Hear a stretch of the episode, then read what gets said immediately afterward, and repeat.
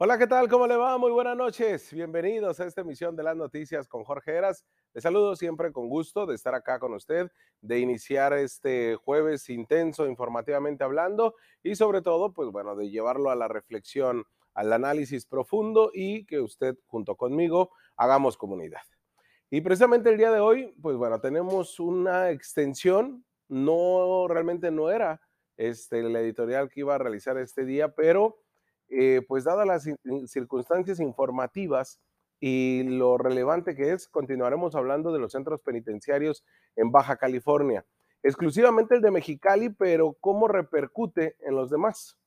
Y es que las instalaciones de la cárcel de Mexicali, el régimen penitenciario y la comida prácticamente son de las peores en Baja California. Inclusive pudieran ser de las peores del país, junto con las de Tijuana. Así lo constató la Comisión Nacional de Derechos Humanos, quien el 15 de diciembre emitió una recomendación para la gobernadora Marina del Pilar Ávila Olmeda, porque ella es la titular del Poder Ejecutivo desde el primero de noviembre. Pero recordará usted que Jaime Bonilla Valdés otorgó un contrato de 2.300 millones de pesos. Sí, sí, siéntese, ¿eh? porque es mucho dinero.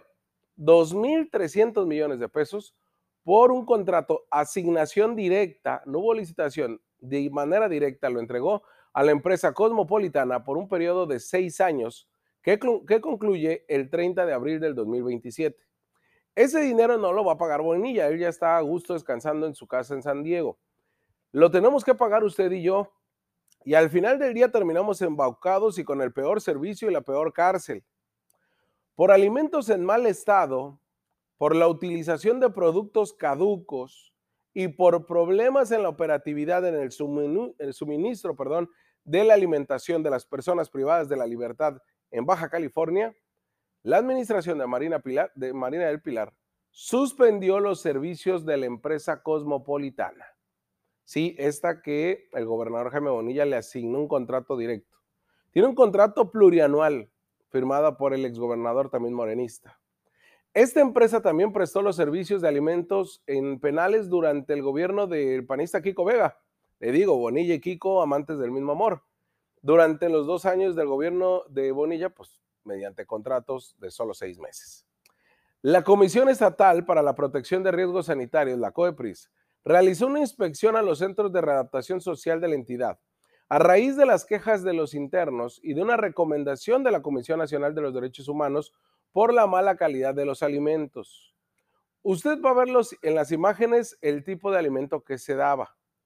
Estos son de la documentación que se tiene. Ahí están las instalaciones de cómo terminó ese motín, recordará del, del 21 de enero de este año, que eso motivó la recomendación 100 diagonal 2021 emitida el pasado 15 de diciembre, con el órgano autónomo recomienda la CNDH, mire, ese es el alimento que se daba y por el cual usted y yo estamos pagando 2.300 millones de pesos en los diferentes centros penitenciarios de Baja California. Esto que nos había dicho Amador Rodríguez Lozano, eh, que nos había dicho Jesús Núñez, que nos había dicho Jaime Bonilla, que era un alimento riquísimo, de primer nivel, que por eso se seguía contratando a la cosmopolitana. Pues bueno, hay que decirlo, que en esta recomendación de derechos humanos eh, recomienda a la gobernadora Marina Ávila Olmeda que en el término de 30 días, a partir de que sea notificada, la Comisión Estatal debe revisar el contrato a través del cual se concesionó a la cosmopolitana la obligación de proporcionar alimentos de manera higiénica, nutritiva y segura a la población penitenciaria de conformidad con los estándares de higiene y calidad nutricional que marca ya la Secretaría de Salud, lo cual usted acaba de ver en, las imágenes, pues ni nutricional, ni higiénica, ni nada. ¿eh?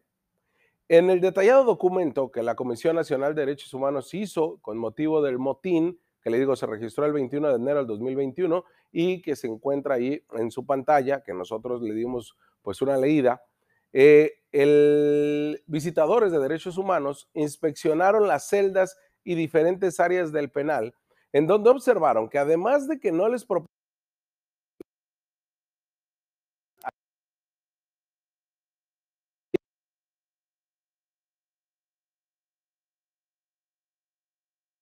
equivocada al no haber previsto las autoridades penitenciarias, las de Jaime Bonilla Valdés,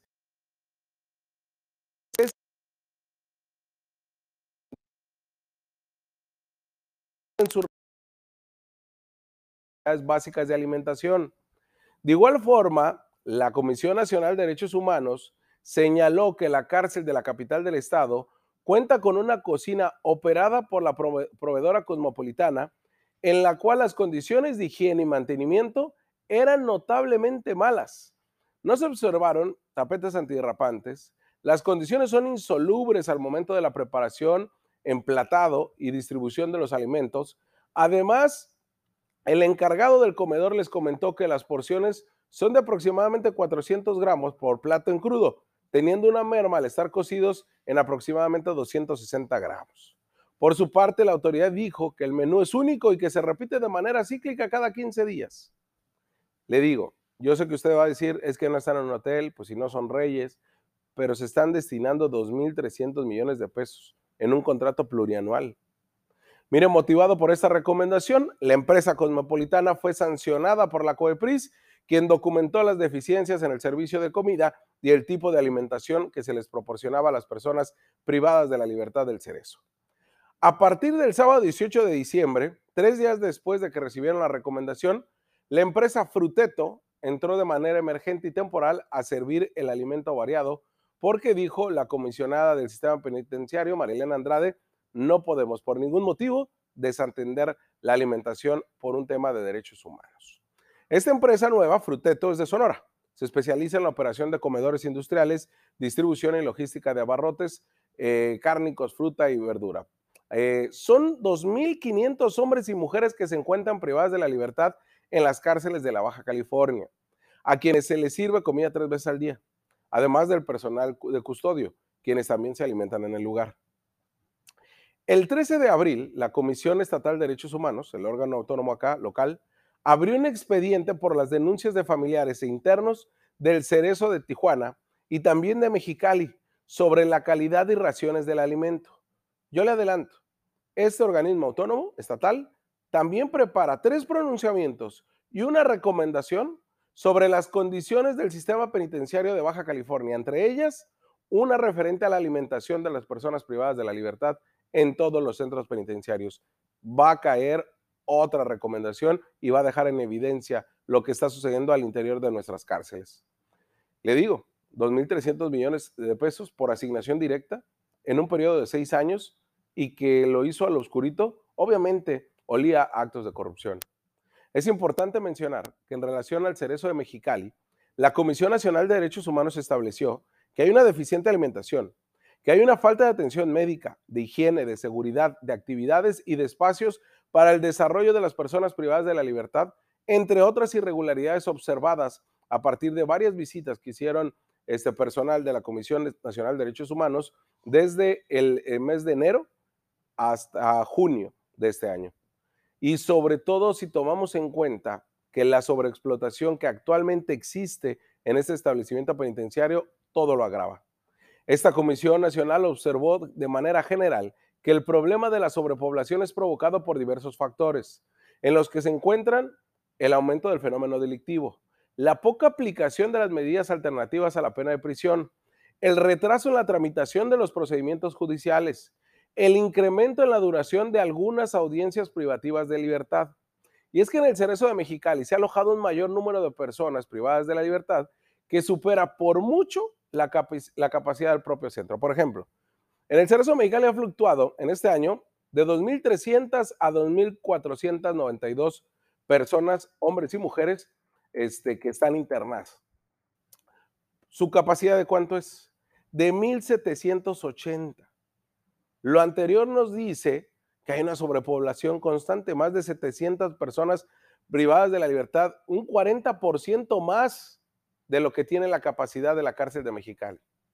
Pero no solamente eso, el personal de seguridad y custodia penitenciaria se conforma de 127 elementos, divididos en cuatro turnos de 31 custodios cada, cada uno, con un horario de 24 horas de trabajo por 48 horas de descanso.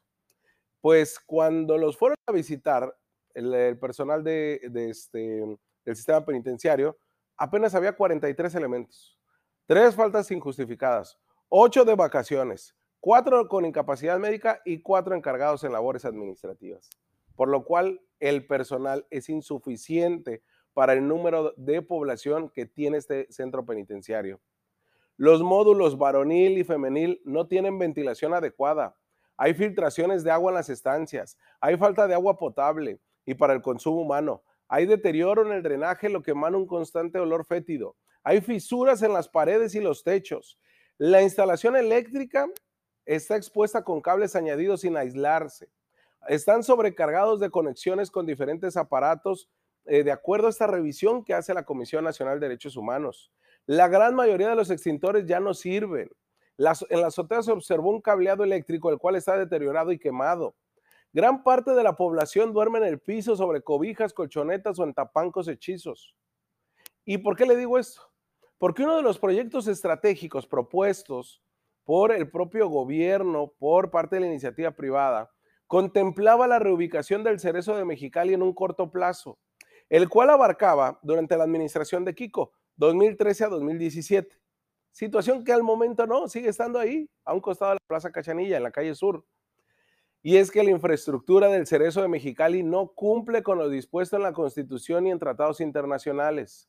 En un dictamen estructural de la cárcel, las instalaciones físicas y en la opinión de riesgos del Cerezo de Mexicali, con parte de la, Coordinación Estatal de Protección Civil, estableció que se debe de reubicar la cárcel de Mexicali porque no tiene la infraestructura para que pueda albergar ya ni siquiera los 1.700, ¿eh?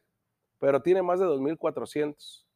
Mire, hay un riesgo, de acuerdo a lo que estableció la Coordinación de Protección Civil, porque hay incompatibilidad del uso de suelo de la cárcel de Mexicali donde está. Está plagada de irregularidades que el día de hoy se destapa esta cloaca, que habían cooptado, primero, Salvador Morales Rubí, cuando recién llegó a la cárcel y recuerda dijo que todo estaba perfecto. Después Jesús Núñez, también con Jaime Bonilla, y se acuerda que nos dijeron que todo estaba perfecto. Y se acuerda que aquí nosotros, usted y yo, hemos señalado, cuestionado y criticado esto, y que nos han querido acallar diciendo que prácticamente los que están ahí internos se lo merecen. Pues no es así.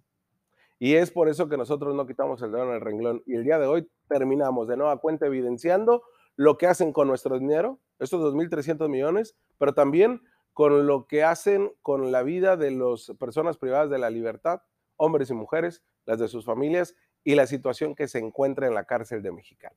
Increíble. Vamos a una pausa y regresamos.